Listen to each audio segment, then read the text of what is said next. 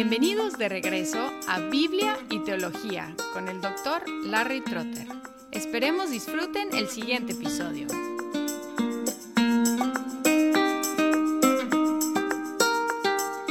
En la pregunta 23 del Catecismo Menor de Westminster dice, ¿cuáles oficios ejecuta Cristo como nuestro Redentor? Y la respuesta es, Cristo, como nuestro Redentor, ejecuta los oficios de profeta, de sacerdote y de rey, tanto en su estado de humillación como en el de exaltación. En el episodio anterior consideramos los dos estados de Cristo, humillación y exaltación, y ahora entramos en el tema de los tres oficios. En cuanto a la historia de estos tres oficios, Tomás de Aquino había mencionado legislador, sacerdote y rey en su Suma Teológica, parte 3, pregunta 22, artículo 2. Luego Juan Calvino defendió estos tres oficios como funciones de ser el Mesías, el ungido, porque estos tres eran ungidos en el Antiguo Testamento, profeta, sacerdote y rey. Esto se encuentra en el libro 2, capítulo 15, párrafo 2.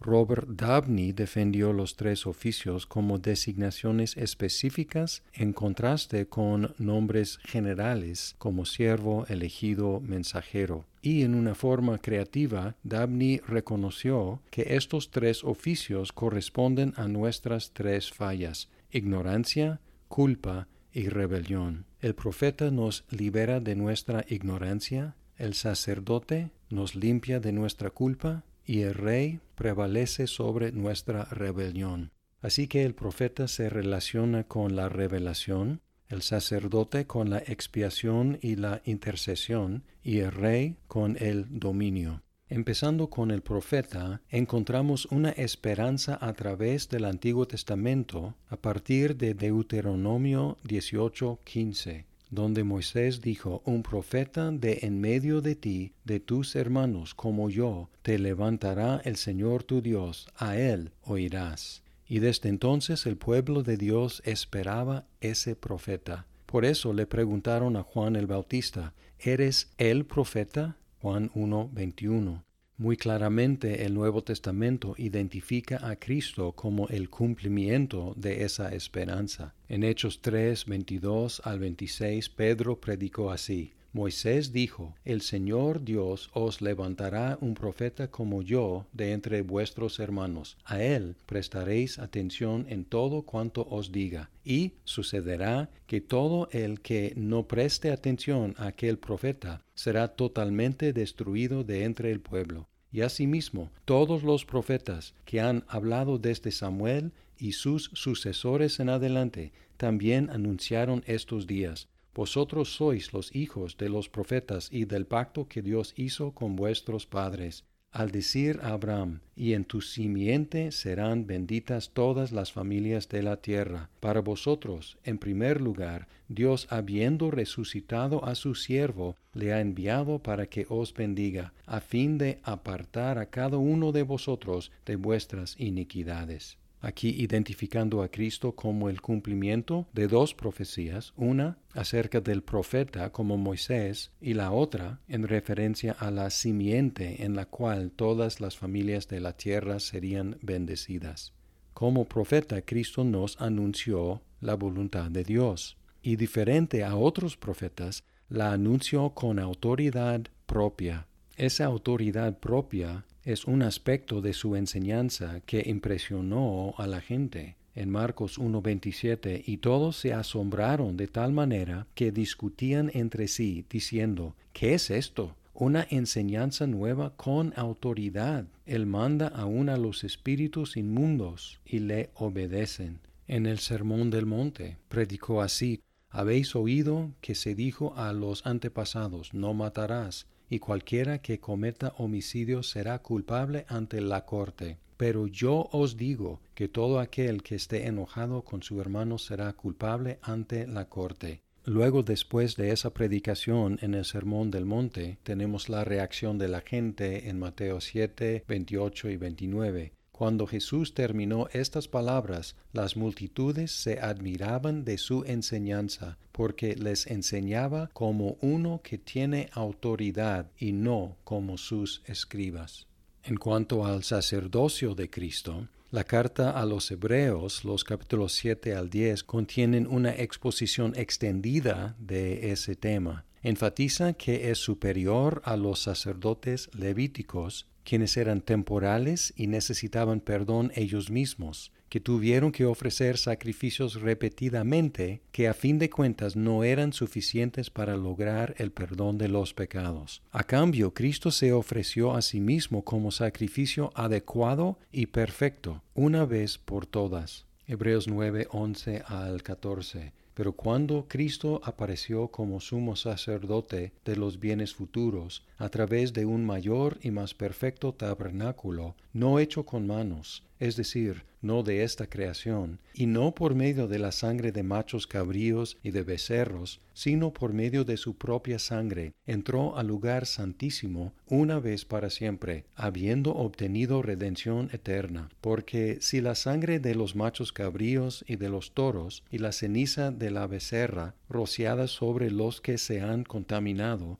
santifican para la purificación de la carne, cuanto más la sangre de Cristo, el cual por el Espíritu eterno se ofreció a sí mismo sin mancha a Dios, purificará vuestra conciencia de obras muertas para servir al Dios vivo? Además, como sacerdote, Cristo sigue intercediendo por nosotros. Hebreos 7, por lo cual Él también es poderoso para salvar para siempre a los que por medio de Él se acercan a Dios, puesto que vive perpetuamente para interceder por ellos. Una implicación del sacerdocio perfecto de Cristo es que ya no necesitamos otros seres humanos como sacerdotes, ya no necesitamos sacrificio por nuestro pecado. Desgraciadamente la Iglesia se equivocó y se desvió al introducir el error de considerar a los ministros como sacerdotes y la cena del Señor como sacrificio, creencia que sigue hasta la fecha en la Iglesia Católica Romana. El sentido bíblico en el cual el ministro es sacerdote se encuentra en Romanos 15, 16 donde Pablo escribió para ser ministro de Cristo Jesús a los gentiles, ministrando a manera de sacerdote el Evangelio de Dios, a fin de que la ofrenda que hago de los gentiles sea aceptable, santificada por el Espíritu Santo. Pablo identificó su ofrenda que ofrecía a Dios como los gentiles salvados por la fe en Cristo. Su obra sacerdotal fue conducir esos gentiles a Cristo para que fueran aceptables a Dios. Además, hay sacrificios que todos los creyentes pueden ofrecer. En Hebreos 13, 15 y 16 dice, Por tanto, ofrezcamos continuamente mediante él sacrificio de alabanza a Dios, es decir, el fruto de labios que confiesan su nombre, y no olvidéis de hacer el bien y de la ayuda mutua, porque de tales sacrificios se agrada Dios. Las naciones, la alabanza, la ayuda mutua, estos son sacrificios que todos los creyentes podemos ofrecer, pero los ofrecemos, dice, mediante Él, mediante el gran sumo sacerdote Cristo. Él es el único que nos puede conducir, llevar a la presencia de Dios. Él es el único que pudo hacer un sacrificio adecuado para el perdón de nuestros pecados. En cuanto a Jesús como Rey, fue anunciado a María en Lucas 1, 32 y 33, Este será grande y será llamado Hijo del Altísimo, y el Señor Dios le dará el trono de su padre David, y él reinará sobre la casa de Jacob para siempre, y su reino no tendrá fin. En lo que llamamos la entrada triunfal, Jesús fue reconocido como Rey, Juan 12, 14 y 15, Jesús hallando un asnillo, se montó en él como está escrito, No temas, hija de Sión, he aquí tu rey viene, montado en un pollino de asna. En Apocalipsis 19, el verbo de Dios, que es Jesús, es reconocido como Rey de Reyes y Señor de Señores. 19, 16. A veces los teólogos distinguen entre los ámbitos del reino de Cristo. Su reino de poder es el ejercicio de autoridad sobre todo el universo, como dijo en Mateo 28, 18. Toda autoridad me es dada. Su reino de gracia es su extensión de salvación a más y más personas. Su reino de gloria establecerá cuando venga reconocido por todos como Rey de Reyes y Señor de Señores. El Catecismo Menor 24 al 26 tiene buenos resúmenes de estos tres oficios. Cristo ejecuta el oficio de profeta revelándonos la voluntad de Dios para nuestra salvación por medio de su palabra y espíritu. Cristo ejecuta el oficio de sacerdote en ofrecerse a sí mismo una sola vez en sacrificio para satisfacer las demandas de la justicia divina y reconciliarnos con Dios y en interceder continuamente por nosotros. Cristo ejecuta el oficio de Rey, sujetándonos a sí mismo, gobernándonos, defendiéndonos y restringiendo y venciendo a todos sus enemigos y a los nuestros. Al recibir a Cristo por fe, estamos recibiendo a un profeta que nos dice qué creer y qué hacer, a un sacerdote que dio su vida por nosotros e intercede por nosotros, y a un Rey que tiene plena autoridad sobre nuestras vidas.